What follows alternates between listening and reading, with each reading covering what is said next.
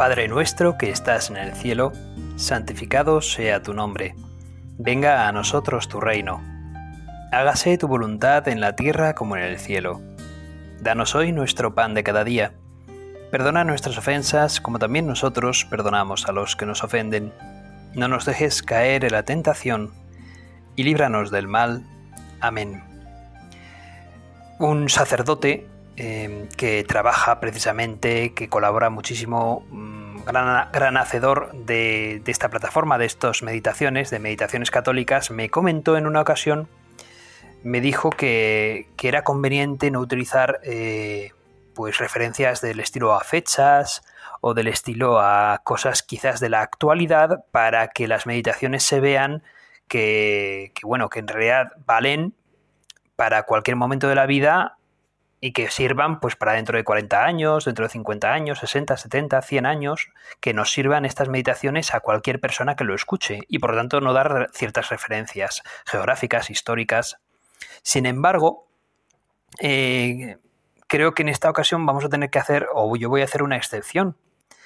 Eh, estoy, estoy hablando desde España, eh, estoy hablando em, en enero del 2021.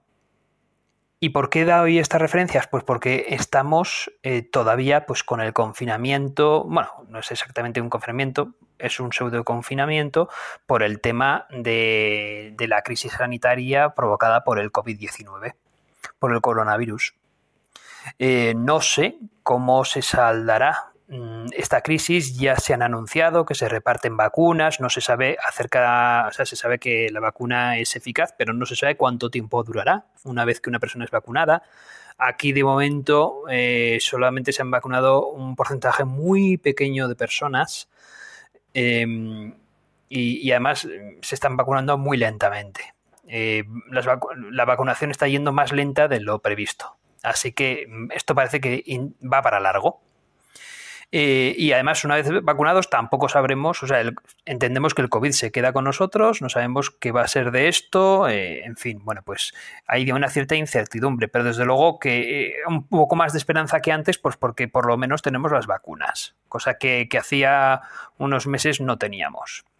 Y hasta la de Moderna, y hasta la de Pfizer y hasta la de Oxford. Bueno, pues aquí en España se está distribuyendo la de Pfizer y ya está llegando la de Moderna. La de Oxford llegará más tarde. Bueno, pues estos datos históricos estoy dando y veremos a ver cómo se escucha esto dentro de 20 años.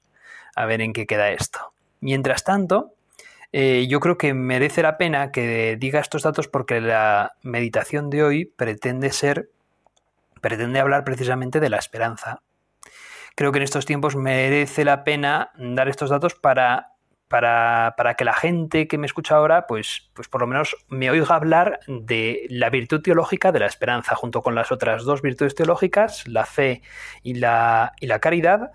La tercera virtud teológica de la que vamos a hablar, que la da Dios, es la esperanza.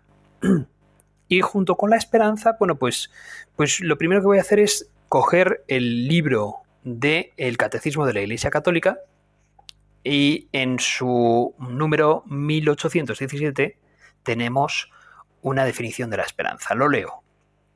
La esperanza es la virtud teologal por la que aspiramos al reino de los cielos y a la vida eterna como felicidad nuestra, poniendo nuestra confianza en las promesas de Cristo y apoyándonos no en nuestras fuerzas, sino en los auxilios de la gracia del Espíritu Santo. Y a continuación dice unas palabras de Hebreos, mantengamos firme la confesión de la esperanza, pues fiel es el autor de la promesa. Es decir, la esperanza eh, en nuestra religión es obviamente esperanza cristiana.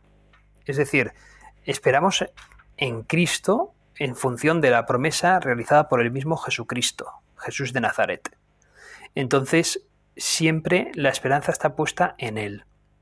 La esperanza es una palabra que se ha utilizado en muchas ocasiones y para muy diferentes temas. Pongo mi esperanza en esta persona, en esta otra, eh, pongo mi esperanza en este hecho, en esta empresa, pongo mi esperanza en este equipo de fútbol, de baloncesto, pongo, bueno, pues mm, procuramos eh, en esta meditación poner la esperanza mucho más trascendente que las cosas quizás materiales, ¿no? La esperanza espiritual y la esperanza de Dios, que tiene que ver mucho pues con la providencia divina, con el abandonarnos en Dios, etcétera. Estas palabras irán surgiendo también a lo largo de la meditación.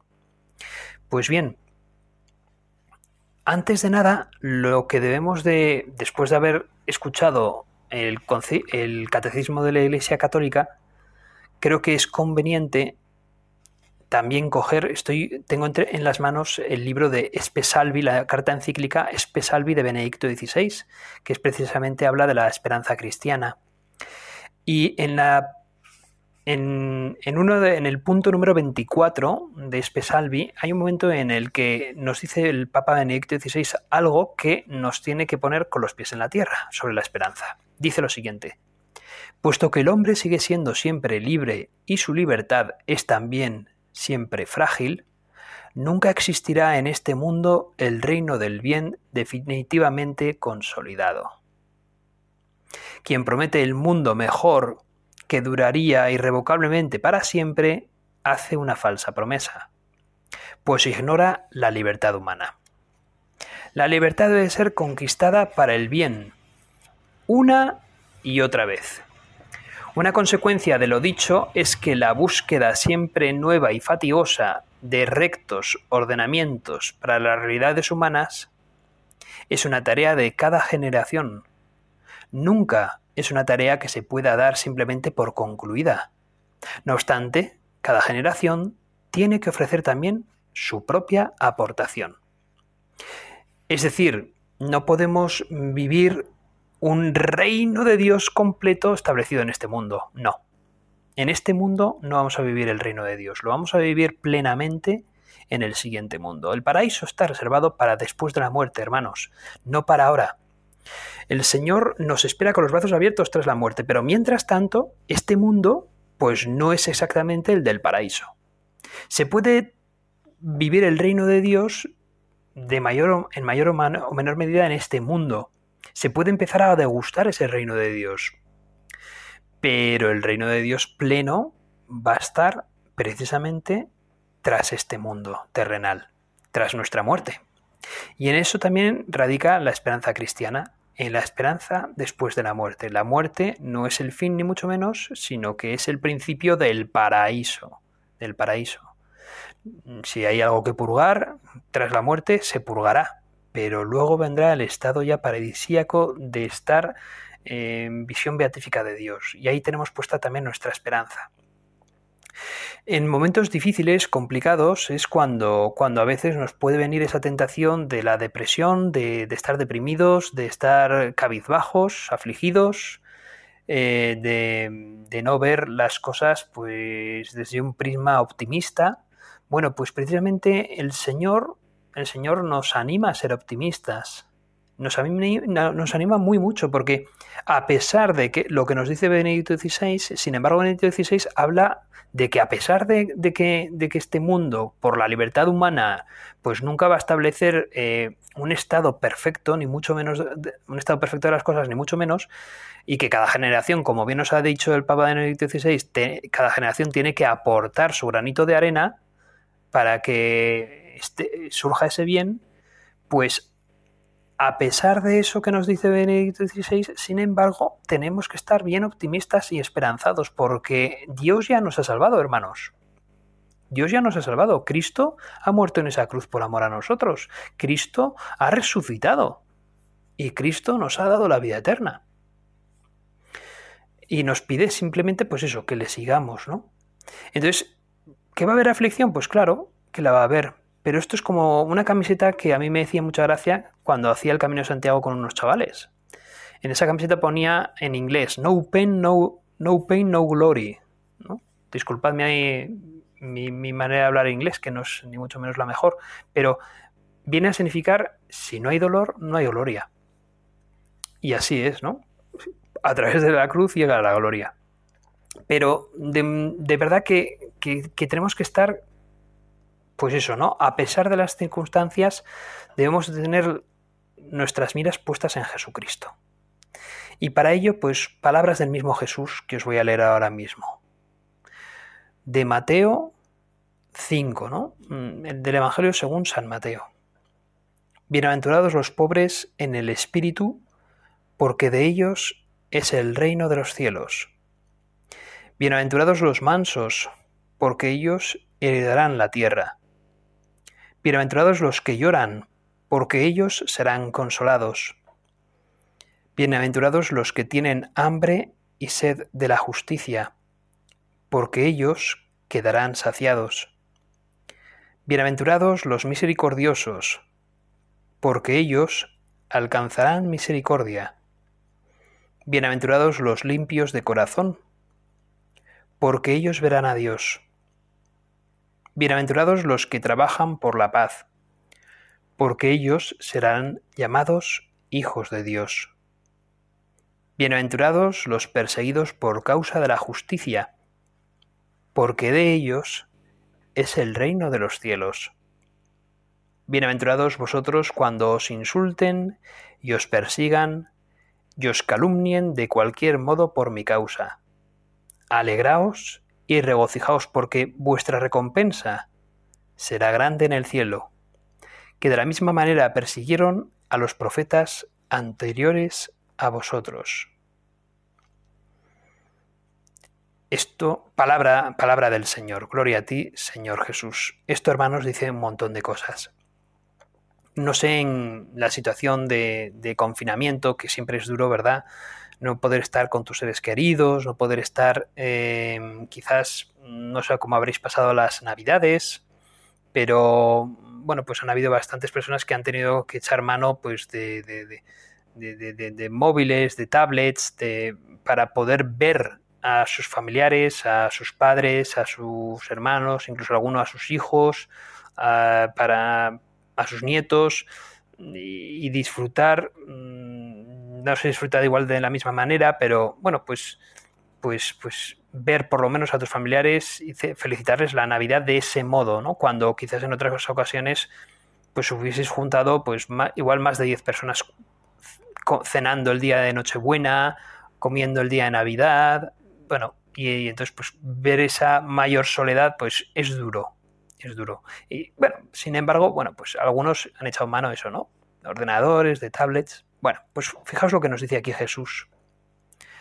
Bienaventurados los mansos, los que lloran, los que tienen hambre y sed de la justicia, los que dan misericordia sin recibirla a cambio, los que tienen el corazón limpio, los que trabajan por la paz cuando quizás mm, reciban igual violencia como respuesta, los perseguidos por causa de la justicia, es decir, aquellos que trabajan por una causa justa y sin embargo son perseguidos por ello, los que son insultados, los que son calumniados.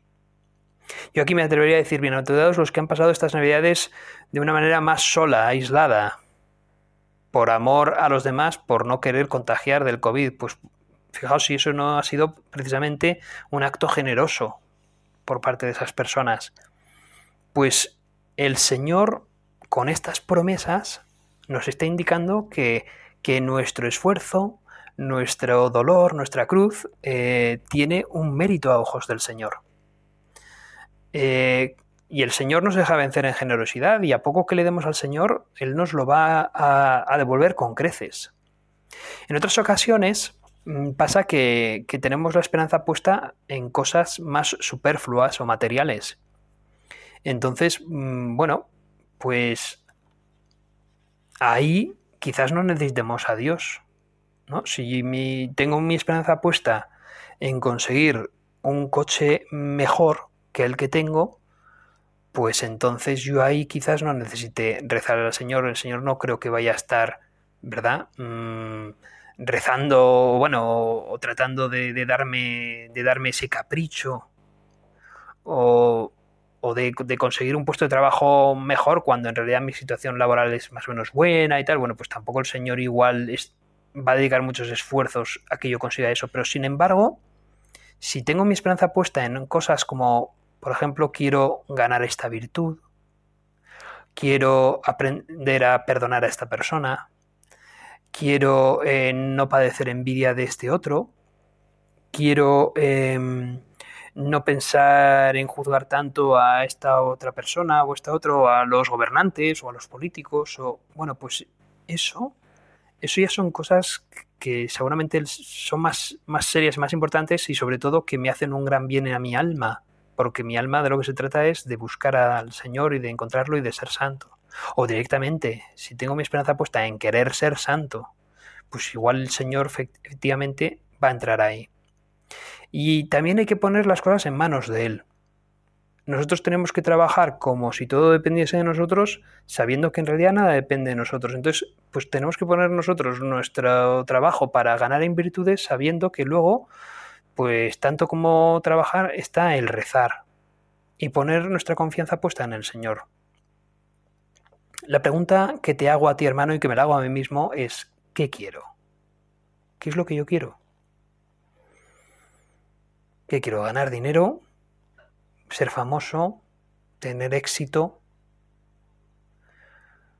¿O quiero ser capaz de amar más? Amándome más al Señor, amándome más a mí mismo, amando más a los demás.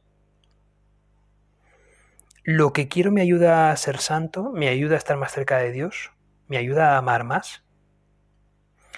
Son preguntas mm, quizás un poco serias, trascendentales, que ahora estoy lanzando así al buen tuntún, pero que en realidad, pues con, yo creo que, es una, cosa buena que nos paremos a pensar con el Señor. Incluso, oye, si ves una iglesia y está abierta, ahí tienes el sagrario y delante de él tienes que ser como muy franco, ¿no? Muy sincero y decir, ¿qué es lo que yo quiero realmente? Y, bueno, y, una vez sepamos qué es lo que queremos, pues poner esa confianza en manos del Señor. Señor mío, pues mira, yo puedo llegar hasta aquí y lo demás lo dejo en tus manos porque yo ya no puedo más. O también, pues oye, la situación en la que vivimos ahora del COVID, pues también la ponemos en tus manos y, ya me llegará a mí la, la vacuna cuando me llegue, si me llega, y, lo mismo, bueno, pues mis padres, que, son, ya empiezan a tener, ser más mayores y uno pues se preocupa un poco. Bueno, pues Señor mío, pongo las cosas en tus manos, me abandono un poco a ti, a tu providencia, y pongo la esperanza puesta en ti. Sobre todo, Señor, mm, ayúdame a tener más fe para entender que, que lo que verdaderamente importa es la otra vida más que esta.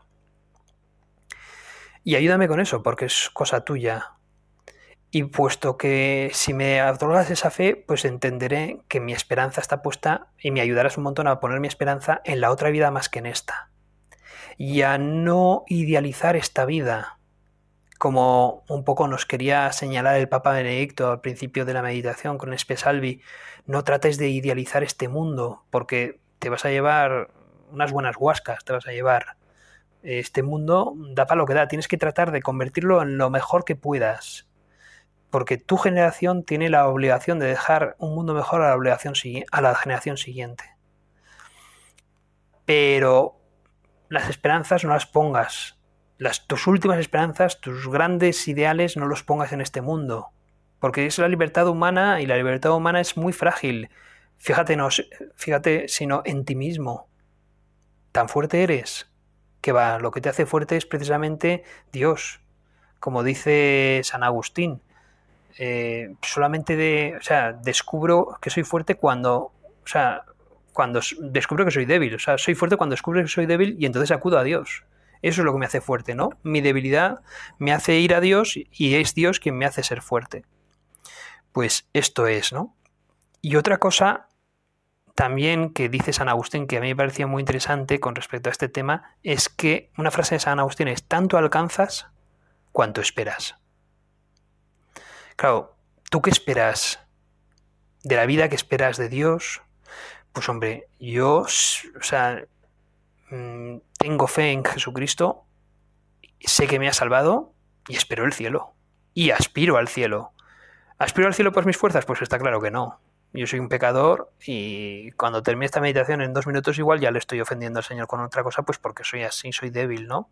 Y muchas veces a veces egoísta y, no pienso en él sino en mí. Y entonces, bueno, pero, pero espero, aún así, espero la santidad, porque Dios me quiere tanto que con su gracia me, me hará estar en el cielo. Igual tengo que pasar un purgatorio largo, ¿no? Pero, pero sé, que, sé que el Señor ya me ha salvado y espero estar en el cielo con Él, gozando con Él. Hay personas muy graciosas a las que confiesas, ¿no? Y te dicen, ay, yo me conformo con un pedacito de cielo, yo me conformo, aunque sea el último, el último, el último, pero verle, pero verle a Él, ¿no? Pues son gente de mucha fe. Sí, y pues mira, pues yo, yo también les animo, oye, no, tú, tú aspira a estar ahí bien cerquita de Él, bien cerquita de Él. Luego ya llegará lo que llegará, pero, pero tienes aspiraciones, eso, ¿no? Aspiraciones bien, bien grandes, bien grandes. Porque tienes que esperar mucho y alcanzarás cuanto esperas. Ten esa, esa esperanza puesta, o sea, espera grandemente, con grandeza, con grandeza. Decía un santo varón, José María Escriba de Balaguer, que precisamente vamos a hablar hoy de él, decía que a sus hijos, ¿no? Eh, para la hora de, de, hacer avanzar la obra, el Opus Dei decía, soñad y os quedaréis cortos. Bueno, pues hay que soñar, hermanos, ¿eh? tenemos que soñar. Porque, porque, porque el Señor nos ha prometido cosas mucho más grandes de lo que nuestros sueños alcanzan. Así es, así que soñad, soñad que os quedaréis cortos. Pues bien, hablando de San José María Escriba de Balaguer, precisamente he encontrado aquí en YouTube eh, un, un vídeo, pequeño vídeo de una escena que, que, es de la película en, eh, Derby Dragons, eh, Encontrarás Dragones. Es una, peli, es una película que está basada en la vida, en el inicio de la vida de, de, San José María Escribá de Balaguer, cómo se convierte en un sacerdote y funda la obra, y son esos inicios de la, de la guerra civil también. Bueno, pues aquí hay una escena en la que hay una especie como de. No es que sea un antagonista, pero una persona que, conocía a José María Escribá de Balaguer de, pequeño y entonces pero y que, y que, al final luego toma otros derroteros y entonces pues es una película en la que también se basa en el perdón bueno bueno pues esta película está José María Escriba de Balaguer y Manolo Torres, es esa otra persona, ¿no? Manolo Torres. Y ambos entran en el seminario eh, donde son educados en la fe cristiana. Y, sin embargo están enemistados porque de, niños eran amigos, pero luego se separan por una situación, pues bueno, ¿no? complicada, ¿no? Eh, y entonces este Manolo Torres, de hecho, eh, hay una escena en la que están ahí en el patio del seminario y la vamos a escuchar, ¿no? Manolo Torres le, le insulta, por así decirlo, le, se burla, se burla de José María Escriba de Balaguer, diciendo, pues eso, ¿no? Mm, ¿Qué? ¿Tu padre sigue vendiendo calzoncillos o calcetines o algo así? Y el otro, pues José María Escriba reacciona violentamente, se pelean y lo más interesante es pues la conversación que tiene luego el formador del seminario con ambos jóvenes novicios, con ambos jóvenes seminaristas, eh, que son Manolo Torres y José María Escribá de Balaguer. Le doy al play, espero que podáis escucharlo también como lo voy a hacer yo. Ahí va.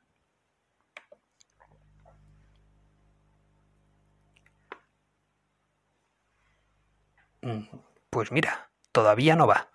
Así que vamos a darle otra vez al play para que funcione de una vez. ¿Sigue tu padre vendiendo calzoncillos, José María? Traidor, oportunista. ¡Gilipollas engreído! ¡Pelea, pelea, pelea, pelea, pelea, pelea!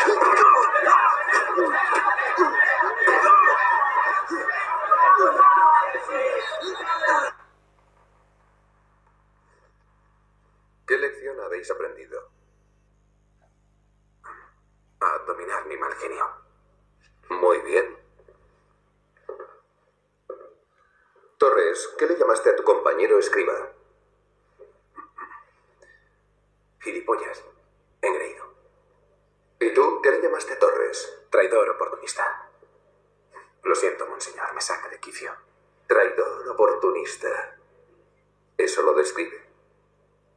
¿Qué? ¿Se cree que porque su padre es rico puede hacer lo que quiera? Esa no es la conclusión que esperaba, escriba.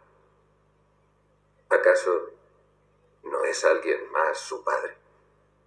¿Y el tuyo?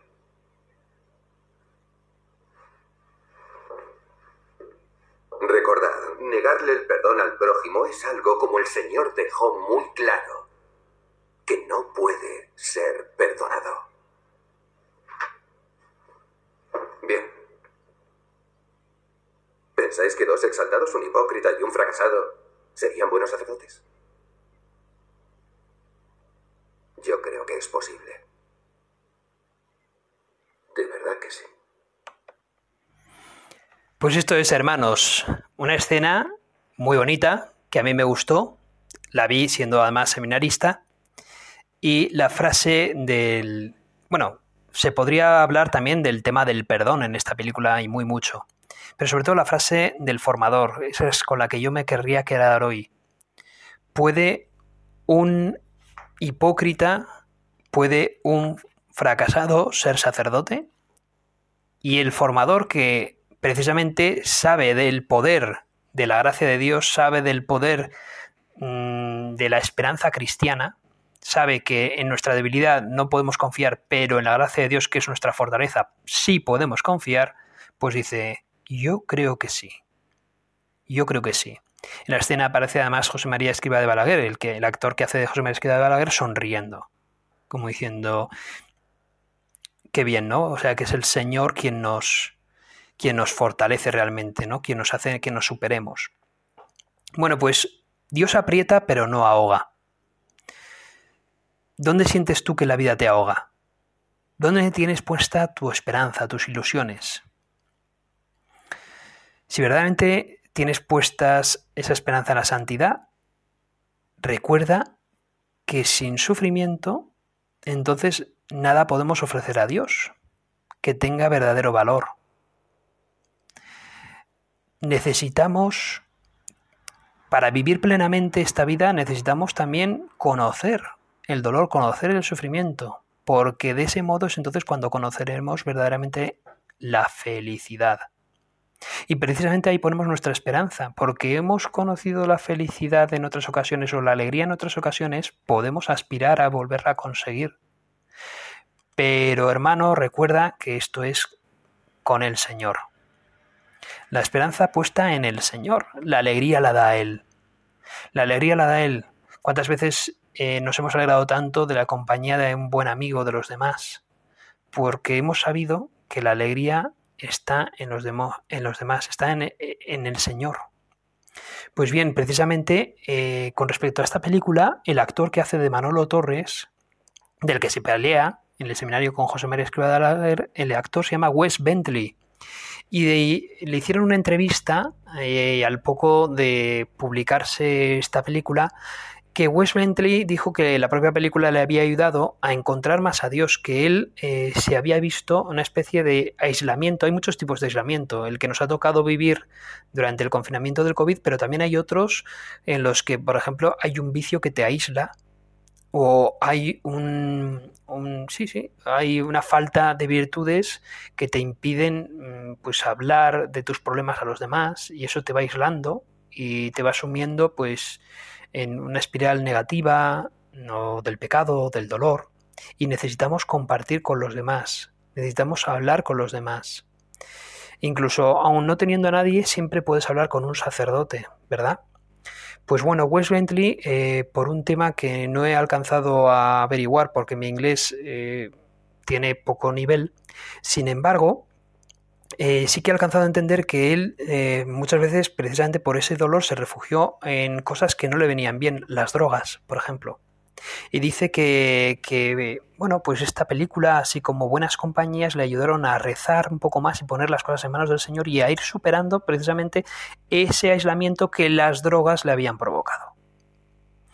Bueno, pues nosotros necesitamos también hablar con los demás, necesitamos echar mano de estos móviles estupendos o esta internet que nos han hecho hablar con, con nuestros familiares durante el tiempo de confinamiento y necesitamos hablar también con nuestros amigos y también habla con Dios.